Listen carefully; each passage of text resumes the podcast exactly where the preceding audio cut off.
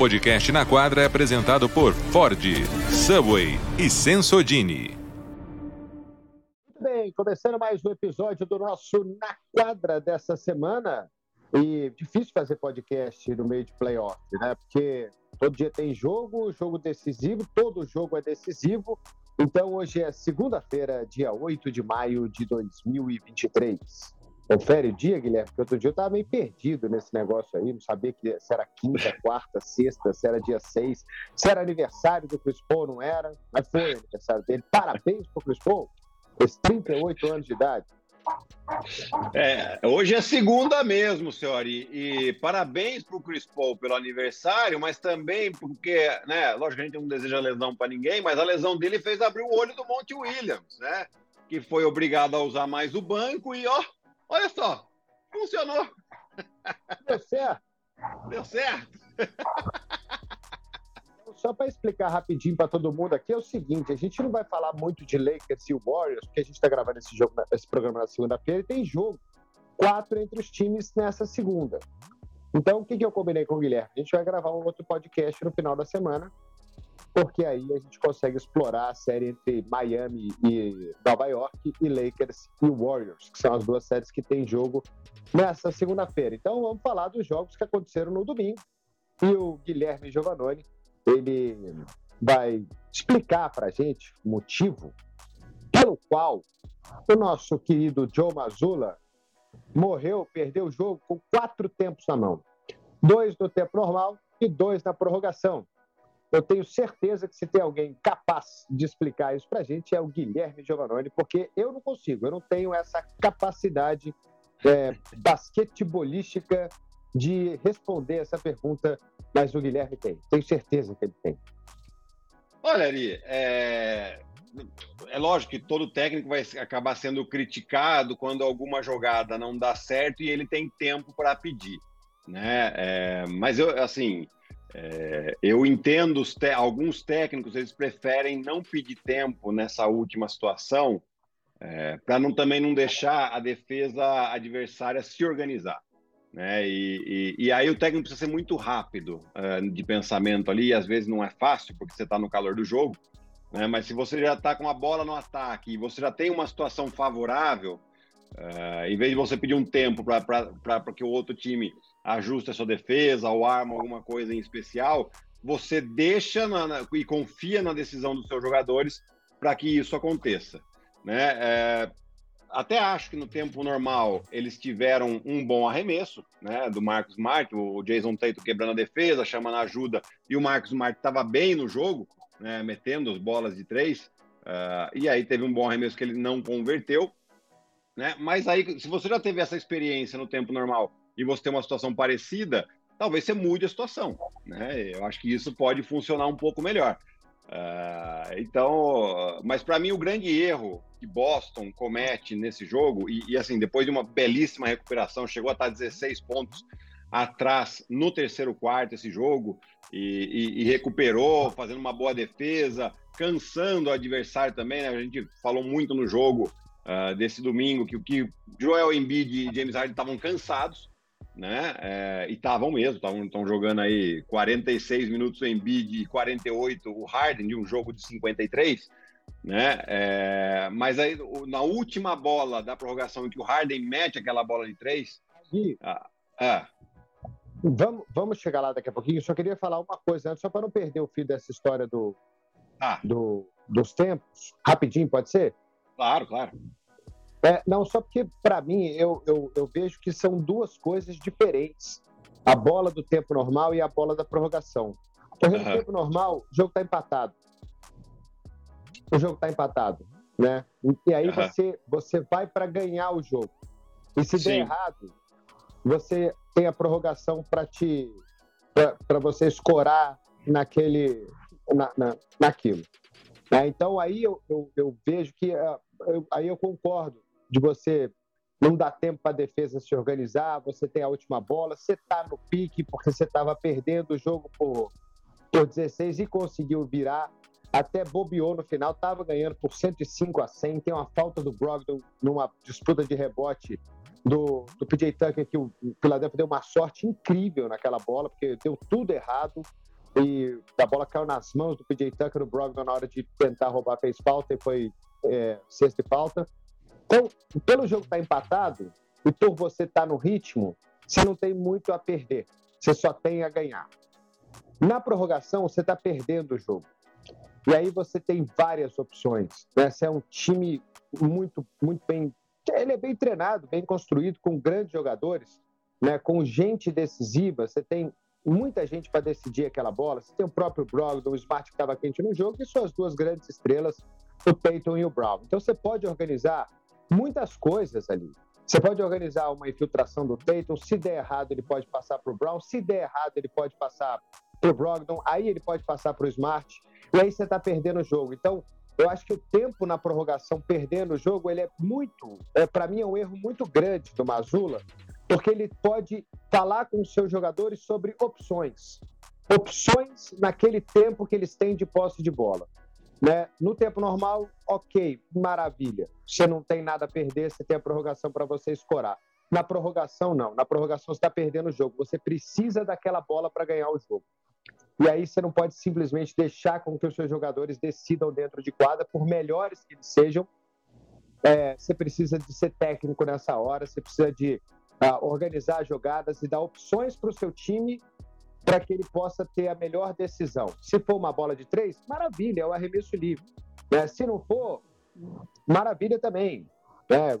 Mas você pode entregar opções para os seus jogadores naquele pedido de tempo no, no, no, que ele tinha de relógio ainda. É só para deixar aqui o que eu, que eu penso desse, desse final. Ari, Ari é, eu quero até te agradecer por esse, é, por, por esse raciocínio, porque eu não tinha pensado dessa maneira.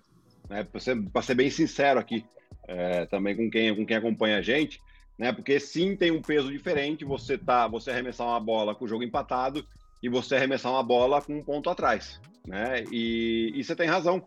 Né? Vou, vou te dar toda a razão aqui, porque é verdade. Uma vez que você está perdendo o jogo, você pode parar esse jogo e você escolhe qual jogador do adversário você quer atacar né? É, e ali, para mim, seria muito claro o James, James Harden estando em quadra ainda, desgastado tal, você fazer uma jogada para que é, forçar essa troca para cima do James Harden e seja Jason Tatum ou Jalen Brown, que são os dois principais jogadores desse time, ataquem o armador do, do, uh, do Philadelphia. E aí sim, a partir do momento que cria-se uma ajuda, você tem nesse time, no time que terminou o jogo que eu estou vendo aqui, que é o Derek White, o Al Hofford, o, o Tatum Brown e o Smart, você tem outros quatro jogadores que têm arremesso. Que têm arremesso. Aí até um, um seguidor meu aqui do Instagram perguntou: é, Poxa, mas tava perdendo por um, né? Por que não tentar uma bola de dois? Né? É, sim, faz sentido isso? Faz. Mas é claro que o adversário também sabe disso. O que, que o adversário faz? Ele vai se fechar numa, numa batida para dentro do Jason Tate ou de Jalen Brown, ele vai se fechar. Então, nesse tipo de situação, para mim é, é, é, indiferente a bola de dois ou a bola de três. Para mim é o melhor arremesso possível, né? Até seria. É, então, o melhor arremesso possível, porque às vezes uma livre, né?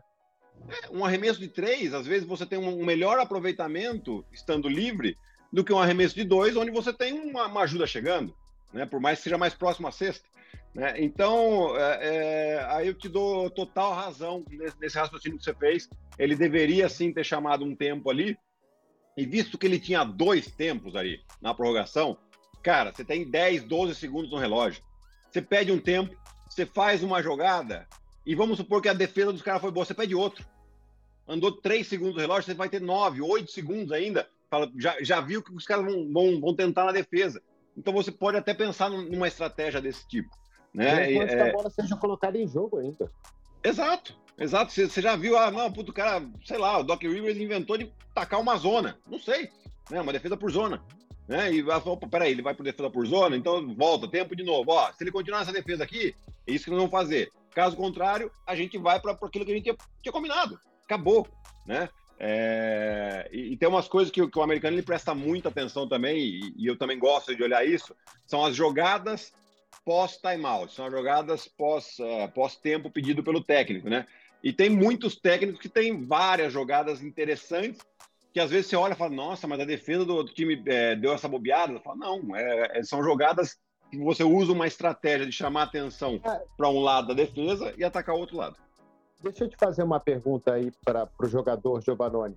Quando você quando você está numa situação dessa, por exemplo, você tem 12 segundos no relógio, você tem 9 e você tem 6, o, o técnico ele tem jogadas diferentes para cada tempo, não tem isso também? Não tem? tem. Você tem jogada para quando você tiver 15 segundos, você tem jogada para quando você tiver 6, jogada para quando você tiver 8, e variações dessa jogada dentro, dentro da quadra, né? Tem, tem sim, Ari. Você tem é, situações que você pode criar e, e, com 12 segundos eles gostam muito, os americanos gostam muito de, de fazer um isolation para o principal jogador. Mas com isso, antes forçar, tentar forçar uma troca defensiva porque tem um defensor não tão bom quanto aquele cara que está marcando inicialmente o seu principal jogador. Né? É, mas você tem, e aqui até vou falar, vou fazer uma menção aqui, o técnico Dedé Barbosa, que foi meu técnico lá no Vasco, né? ele adorava esse tipo de jogada, né? De, e ele treinava isso, né? E eu lembro que a gente tinha uma jogada que era para assim, se você tem dois segundos no relógio, ele fazia uma jogada que terminava em bandeja, né? Ele fazia uma situação em que você armava bloqueios em sequência para um arremessador sair do lado contrário da bola e deixava toda uma meia quadra livre numa situação de um contra um, com um outro arremessador. Esse outro arremessador vinha, fazia um backdoor no cara, porque o cara que queria tirar o arremesso, ele fazia bandeja. Então, assim, são várias estratégias. Você tem jogada para dois segundos, você tem jogada para oito segundos, você tem jogada para 12 segundos, sem dúvida alguma. E ali ele poderia, sim, ter pensado ainda mais na NBA que você tem ali uh, um, um, número enorme de assistentes técnicos que com certeza você deve ter alguém que pensa só nesse tipo de, de, de situação, né? Jogadas rápidas, saindo da bola da lateral, onde você pode atacar determinado jogador. É, o outro time está perdendo. Ele, você está, claro, mais pressionado porque você está perdendo o jogo, mas o outro time também sabe que não pode tomar a cesta, porque senão ele vai perder o jogo, ele não vai ter mais tempo no relógio. Né? Então, é uma pressão diferente, mas é uma pressão para os dois lados. Né? Então, você tem que, talvez, saber usar isso também. Bom, enfim, eu acho que faltou, faltou esse tempo do, do, do Joe Mazzulla. É, acho que até que ele confia bastante nos seus jogadores, mas nessa hora o técnico tem que chamar uma responsabilidade extra para ele, né? Ah, para organizar isso. Enfim, é, Boston perdeu o jogo, teve até a bola do Smart que caiu, né? Boston poderia ter ganhado aquele jogo se tivesse mais 0.2 no relógio, mas não tinha. Né? Então, Boston perdeu o jogo, a bola do Smart entrou, só que não tinha mais tempo. E aí, é, vamos voltar naquele assunto, que essa jogada, a última jogada também, tem o que falar, que é a ajuda do Brown no Embiid e o Harden ah, fica livre. É da prorrogação que você quer falar ou o primeiro? Não, era essa mesmo. Era essa, essa mesmo. mesmo né? tá é, é, é, porque a gente vê ali, é, começa que eu, eles, o, time, o time do Boston faz uma troca defensiva e, e acaba com o Jason Tatum marcando o Embiid na situação de um contra um. É, visto que o Al Horford está fazendo um excelente trabalho para cima dele, deu até um toco no arremesso, pressionou muito bem. No, no último quarto, pra, o Embiid praticamente não pontuou. Né? Foi um ótimo trabalho defensivo, ou pontuou muito pouco. Uh, começa ali. Né? Aí, obviamente, você tem um mismatch é sim necessário, e mesmo que fosse o Hofford defendendo ele, última bola, manda alguém para dobrar, não tem problema, né? Porque você vai estar tá fazendo aquela, aquela escolha que eu sempre falo. Você prefere um arremesso uh, super marcado, mas do principal jogador do outro lado que tem capacidade, eventualmente, com dois em cima, meter a bola, ou um cara que não tem tanto volume de jogo, não é a função dele decidir arremessar essa última bola. Né? É, é, é essa escolha que tem que ser feita. E Boston vai dobrar, mas vai dobrar com o cara errado. Né? Porque o Jalen Brown tá marcando o, o James Harden. James Harden tá com 39 pontos no jogo, um aproveitamento altíssimo. E do lado forte, que a gente chama do ataque, tava do mesmo lado do Embiid. Né? E o, aí ele solta o cara, por mais que ele contestou o arremesso, chegou tal, mas o, o Harden tava em ritmo, tava, enxergou o aro completamente livre ali, ele acaba metendo essa bola. Quem deveria vir nessa defesa? O Halford estava marcando o PJ Tucker era ele, larga tudo, deixa o PJ Tucker. Se você perder o jogo pro PJ Tucker metendo uma bola de três no último segundo, cara, você vai lá, dá a mão pro adversário, fala parabéns. A minha estratégia era essa. Eu achava que era vencedor, não foi, beleza. Mas você perder pro James Harden arremessando a última bola do jogo livre, isso é uma coisa que para mim não entra na cabeça. E aqui, aí, aí, eu, até, eu até salvo um pouco o Joey Mazula, porque isso foi quem tomou essa decisão foi o Jalen Brown. Na quadra, a decisão é do jogador. E o jogador tem que ter essa consciência de quem ele está marcando. Tá? Então, aqui erro do Jalen Brown em sair para fazer essa dobra para cima do Embiid, deixando o, o, James Harden completamente livre. Pois é, é, porque você pode perder o jogo para o James Harden, né? Você não pode só, você só não pode perder o jogo para o James Harden completamente livre. É, você está deixando o melhor jogador em quadra livre na Sim. última bola do jogo. É, ele era o melhor jogador na partida. Ele estava 5 é, de 8 nas bolas de três, naquele momento. Né? E, e, tinha algum tempo no jogo que ele estava 4 de 4. Né? Que ele teve alguns erros aí na sequência no, no segundo tempo. Agora, só para a gente passar pelo outro lado, Filadélfia ganhou, maravilha, parabéns, Filadélfia. Estamos é, empatados na série, vamos para Boston com 2 a 2 colocando uma pressão incrível no Celtics, que talvez jogue melhor fora de casa do que em casa na pós-temporada. É, é, o time que mais ganhou jogos em, nas últimas duas temporadas. Boston tem 11 vitórias e 6 derrotas é, fora de casa. Nenhum time chega nem perto disso. Então é um aproveitamento incrível, jogando fora do, do Garden e dentro do Boston Garden, do, do, do Garden. É, o, o, aproveitamento do time não é tão, tão maravilhoso assim. Já perdeu um jogo, inclusive, nessa série. Ele ganhou o mano de quadro, é verdade, mas tem mais dois jogos se precisar em casa. Philadelphia ganhou o jogo, Parabéns, nada, nada, nada a reclamar da vitória do Philadelphia, mas muito a reclamar pela atitude do Philadelphia de ter tido uma vitória que poderia ter sido muito mais fácil, muito mais tranquila. E aí, aquela, aquela impressão senso comum, ela parece que fica mesmo, que Philadelphia não sabe jogar com a vantagem no placar. Precisa estar o jogo apertado para eles tomarem as decisões corretas dentro de quadra. E você, quando está vencendo por 16 pontos, você simplesmente, no último quarto, você simplesmente não pode perder o jogo. Não é. pode. No jogo de playoff, você não pode perder o jogo, você não pode permitir que, que, que, o, que o, outro time uh, tenha nove pontos de vantagem no último quarto em relação a você. É, é, é, eu, se eu fosse o, o Doc Rivers hoje, eu falei, falaria exatamente isso para meus jogadores. Parabéns, mas fizemos tudo errado. É, é, a gente tende a falar, né, que depois a, a, vitória esconde bastante coisa de errada que a gente faz, né? É, eu acho que, visto a sequência do playoff, essa é uma vitória que não escondeu, né? Então, pra, por isso é o lado bom, né? Que eles, eles foram com uma vitória para casa, mas com uma sensação de derrota. Tipo, que vitória muito bom, 2 a 2 muito diferente de estar tá perdendo 3 a 1 né? E por que, que essa sensação de derrota ela é boa? Porque deixa os caras em alerta. Fala, ó, gente, é, não era para a gente ter passado esse aperto. Esse jogo a gente praticamente perdeu aqui, né? Se não fosse um, um dois erros do, do, time adversário ali, né? Então, uh, o que me irrita desse time do Filadélfia é que por três quartos eles jogaram de uma maneira e que funcionou. Que era o quê? Rodando um pouco mais a bola, é, não dependendo de situações de um contra um, jogando situações de pick and roll que deram resultado entre é, James Harden e Joel Embiid. E chega no último quarto, eles começam a fazer tudo na individualidade. Né? E, e, e eu tenho a impressão de que isso é uma ordem do Doc Rivers, porque não é que não, não é loucura. Tipo, é assim, é, eles vêm paradinho e tal, dá a bola para um jogador e fica todo mundo parado esperando esse jogador decidir, né? É, e outra impressão que eu tenho é que é um pouco o técnico se eximir da responsabilidade. Ah, eu, eu, são meus dois principais jogadores, dou a bola eles têm que decidir. Se eles não meterem a bola, a gente perde. Não é assim. Ainda mais, a gente vem falando disso a temporada inteira. O jogo é coletivo. Os times que melhor jogam de, de maneira coletiva têm sido vencedores. Né? E eles fizeram esse jogo coletivo por três quartos que abriram essa vantagem e depois pararam. Então é esse o problema, é isso que o Philadelphia tem que estar de olho, né? para não cometer de novo, é, eventualmente se abrir uma vantagem, ainda mais jogando fora de casa agora, é, você poder sair vitorioso e, e, ter uma chance realmente de passar para a final de conferência. É, você não é obrigado a ganhar, mas quando você tem o MVP da temporada no seu time, você tem que aproveitar isso da melhor forma possível. Você tem o melhor jogador da temporada regular jogando para você.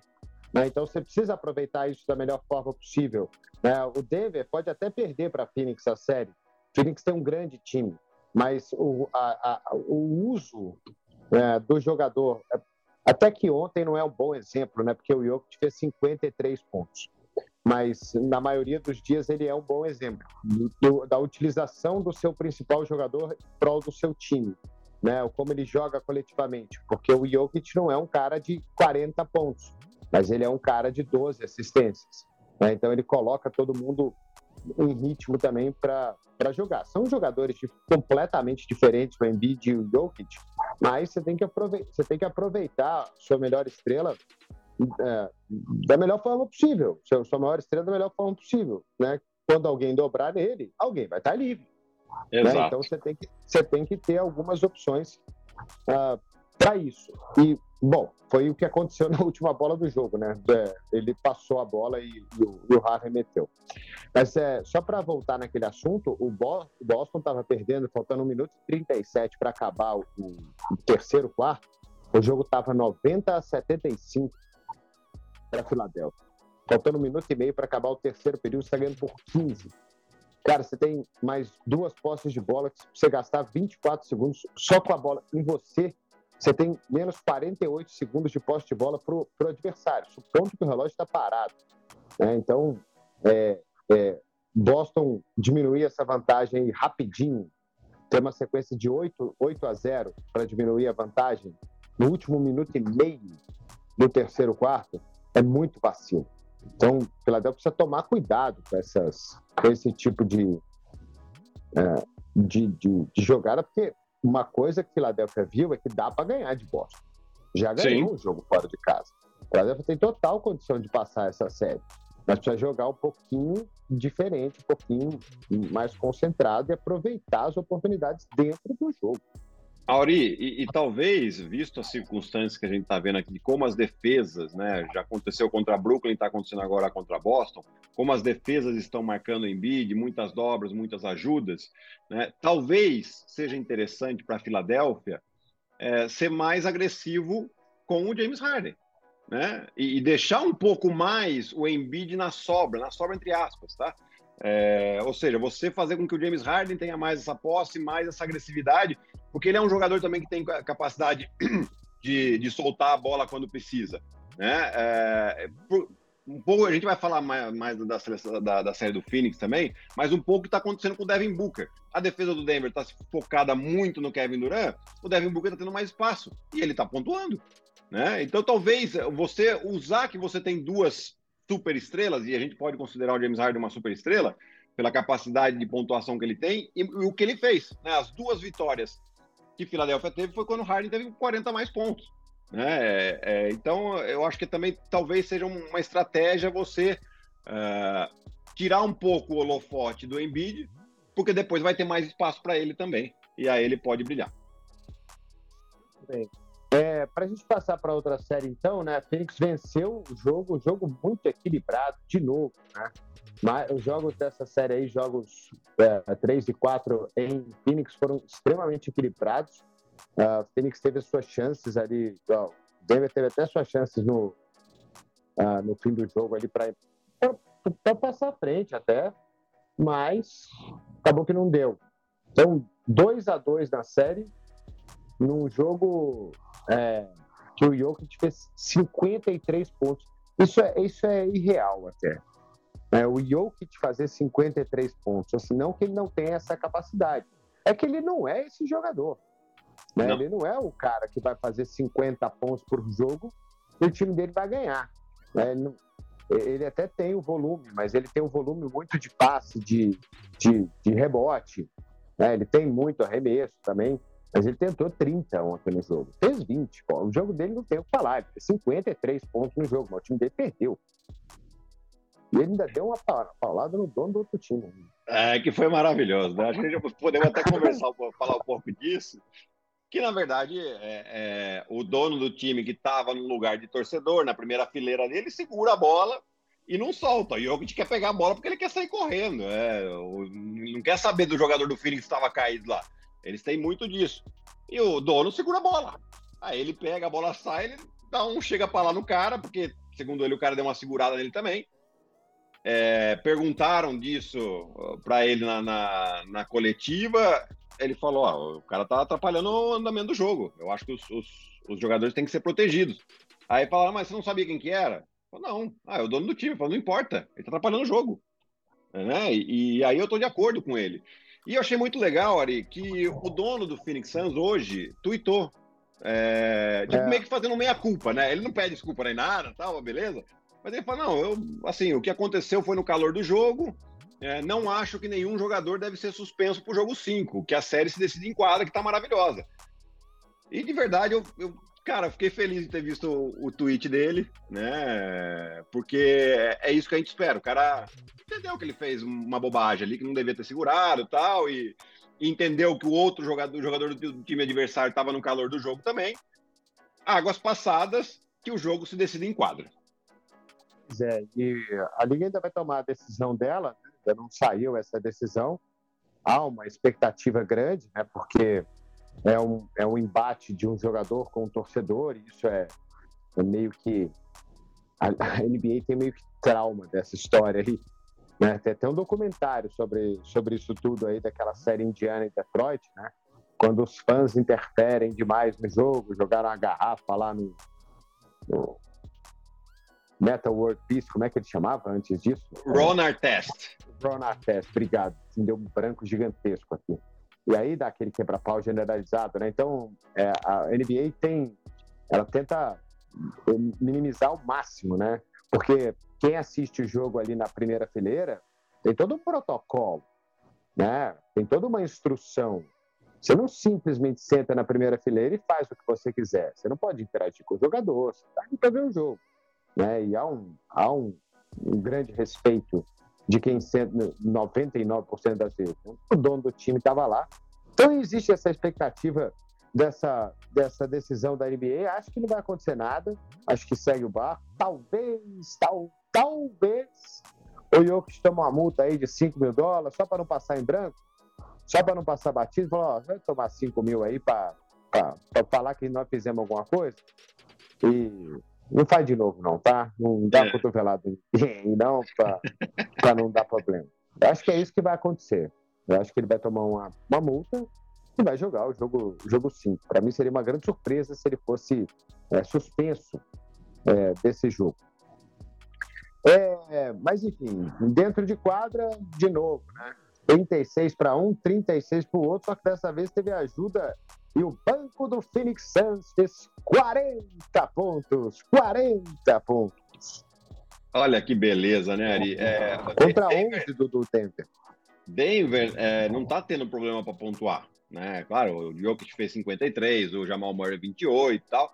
Mas o problema do Denver não é o ataque. O problema do Denver é conseguir parar esses dois jogadores, né? O Kevin Durant e o Devin Booker. O Kevin Durant no jogo 3 não teve um grande aproveitamento. Ele começou um de 9 o jogo e depois acabou com 38, 39 pontos, é, melhorando seu percentual, mas ainda assim não foi um, um, grande jogo em questão de percentual. O problema é o Devin Booker, né? Que um, arreme... um, um jogo ele arremessa, ele acerta 20 de 25 e nessa ele arremessou 14 de 18. É, é muito difícil você defender um jogador que está com esse aproveitamento. Né? E aquilo que eu falava um pouco, a defesa do Denver está focada, é óbvio, em tentar baixar o volume, fazer com que o Kevin Durant é, não tenha tanto, tanto volume de jogo, não tenha tanto aproveitamento. Mas você foca num, acaba sendo um cobertor curto, o Devin Booker acaba aproveitando muito bem essas situações é, e está jogando de maneira espetacular. Né? Eu acho que Devin Booker e Jimmy Butler são as grandes estrelas dos playoffs até aqui. Né? É, é, vem realmente fazendo um, um grande trabalho e, e aquelas coisas que né, a gente fala que há males às vezes que vem para bem. A lesão do Chris Paul, e longe de querer desejar lesão para nenhum jogador, né, mas a lesão do Chris Paul obrigou o Monte Williams a usar melhor o banco de reservas. E aí ele lembrou que ele tinha um TJ Warren que pode, que tem ponto na mão, né, que no jogo 3 não foi bem durante o jogo todo, mas teve cinco pontos fundamentais para a vitória. Lembrou que você tem um Terence Ross também que tem ponto na mão também. É, você tem um Landry Shamet, que foi jogador decisivo nesse jogo 4, aí, com três bolas e três no último quarto, importantíssimas. De onde? De uma rotação onde chegou uma dobra, ou em Kevin Durant ou Devin Booker, alguém ficou livre. Esse alguém foi o Landry Shamet, e aí foi, é, foi importantíssimo para essa vitória. Então, Denver está tá em problemas agora por não saber como parar esses dois jogadores e o banco sendo melhor utilizado. A gente vai ver no Phoenix aí. É, a gente falava, né, Ari? O, o, melhor momento de enfrentar a Phoenix era na primeira rodada mesmo.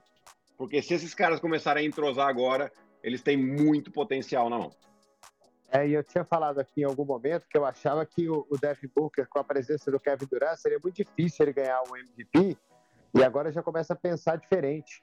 Justamente por isso, né? Porque agora ele tem mais espaço para jogar, agora ele tem mais para aparecer com menos gente enchendo o saco dele. Né? Então, se isso permanecer, ele tem condição de ter temporada. Ele está com o quê? 35 pontos de média na pós-temporada? Alguma, alguma coisa bizarra desse jeito assim? Né? Porque 35 é. pontos por jogo no, no playoff é algo surreal. Né? Então ele está com, com. Acho que com essa média aí, até um pouco mais. 36,8, então, Ari, acabei de puxar. É, isso é, isso é loucura. 37 pontos de média no playoff. Em o quê? De... Quantos jogos o Phoenix jogou até agora? Ganhou a primeira série por 4x1 e agora mais 4. Ganhou, jogou 5. 9 jogos. jogos. Pô, 9 jogos. 9 jogos, o cara fez 360 pontos. Você tá é, e o mais, o mais bizarro é o aproveitamento, né, Ari? 61% de aproveitamento para um jogador que não é um pivô. Né? Isso aqui é aproveitamento de pivô que joga mais próximo à cesta. Né? 51% de 3 pontos é loucura. Mas ele tá, tá vendo o aro uma piscina. Né? de, de grande. Assim. Então ele pode realmente chegar na, na, temporada regular do ano que vem, se esse time continuar junto, e meter mais de 33 pontos por jogo. Né? Ele pode, pode, pode, pode muito. Ele tem toda essa capacidade de, de, de acontecer. E eu, assim, o Kevin Durant é o Kevin Durant. Né? Não dá para você. Quando ele está num time, ele é a grande estrela. Ainda é. Ele com, com 35 anos ou não, ele ainda é um dos melhores jogadores de basquete do mundo e em forma talvez o melhor. É, então, é, então ele, ele ainda é a grande estrela do time, mas o Booker pode se destacar absurdamente. E se continuar desse jeito, mesmo com os dois fazendo o mesmo número de pontos, eu estou mais com o Devin Booker, tal, possivelmente como MVP é, para Phoenix campeão do que o próprio Kevin Durant, porque quem está mais chamando a atenção do jogo é ele. Até porque o Kevin Durant ele tem um aproveitamento dele, mas ele, ele é mais agressivo, ele sofre mais faltas e os pontos dele estão vindo muitos também da linha do lance livre. E o Devin Booker não. No último jogo que ele fez 47 pontos, ele fez dois da linha do lance livre. E sobre o banco de reservas do, do, do Phoenix, eles tiveram sete bolas de três contra seis dos titulares. Né? Então, esse, esse número 40-11 aí em bancos de reserva, fundamental para a vitória. E o Monte Williams com certeza já pescou isso aí. E acho que Gui, mesmo com a volta do Chris Paul, se ele voltar, é um cara importante, acho que ele vai rever todo o conceito dele e toda a rotação. Se ele não fizer isso, aí, cara, vai ser um vai ser muito estranho. É, eu também acho, mas eu acho que ele. É, eu ainda tenho a sensação de que ele estava se sentindo muito pressionado e o técnico, está pressionado, ele, ele reduz a rotação, ele confia muito nos seus, nos seus titulares e é, é, é meio que um pouco passar a responsabilidade para os jogadores, entre aspas, aqui, tá? É, mas é, é, normal, é uma como se fosse um sistema de defesa do ser humano ali, né? De não, estou pressionado, preciso fazer alguma coisa aqui veio essa questão da lesão, ele consegue, acho que agora ele abriu uh, os olhos de novo e, e tá, tá usando, tá usando bem, né? Ele, ele precisou usar o Jock Landale, porque no jogo 3 o Eiton tava naquela preguiça que a gente já falou bastante. Colocou o Eiton no banco, no jogo 4 o Eiton já veio com uma outra disposição. Né? Mas aí, aí esse, o que, que, ele faz? Ele continua usando o Landale, que é um cara que tá dando energia, tá dando intensidade, tá sabe, é, incomodando o Nicolai Jokic ali né, o tempo que ele fica em quadra, por mais que ele não consegue parar o Nicolai Jokic, que é, que é difícil, ninguém consegue. É, o jogador pode, pode jogar físico em cima dele, porque ele pode cometer três, quatro faltas e... Exato, exato, perfeito, é, é, exatamente isso. O cara pode, ele entra lá e, e desce a pancada. Desce o braço, desce o braço, tá certo, tá certo ele.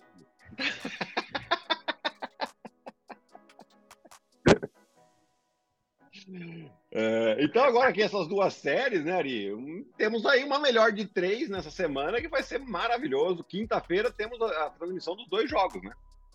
Exato. Esse Phoenix e Denver em Denver é um jogo, é um, é um jogo de vida ou morte para os dois. Quem ganhar esse jogo e fizer 3 a 2 vai brigar o outro. Eu sei que os dois já ganharam dois jogos seguidos aqui, tá? Só que agora é um em cada lugar.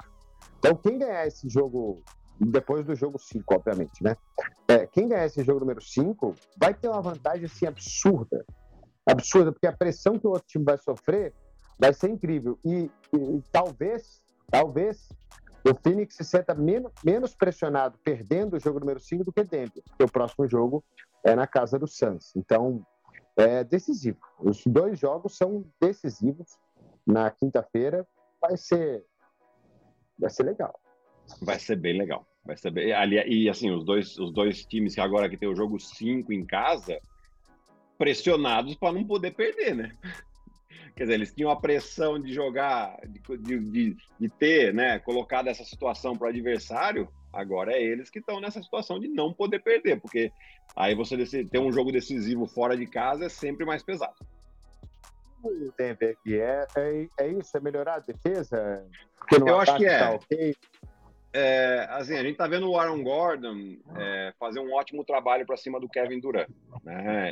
eu acho que assim, é, tentar não fazer tanto mais ajudas para cima do Kevin Durant. Porque você tem ali, o Aaron Gordon está fazendo um bom trabalho. Ah, mas o Kevin Durant vai fazer 40. Tudo bem. Você, você vive com isso. A questão é que o, o, o, Devin Booker hoje é o jogador mais quente desse playoff.